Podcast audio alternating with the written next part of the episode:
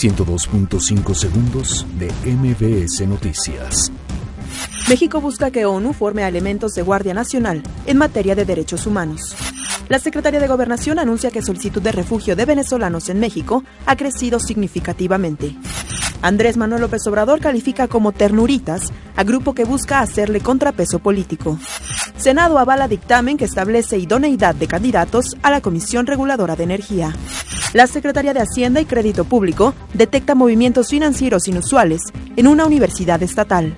Tribunal admite amparo de Karime Macías con el que busca evitar su detención. Profepa asegura tres leones africanos en la alcaldía de Iztacalco. OEA rechaza intervención militar en Venezuela.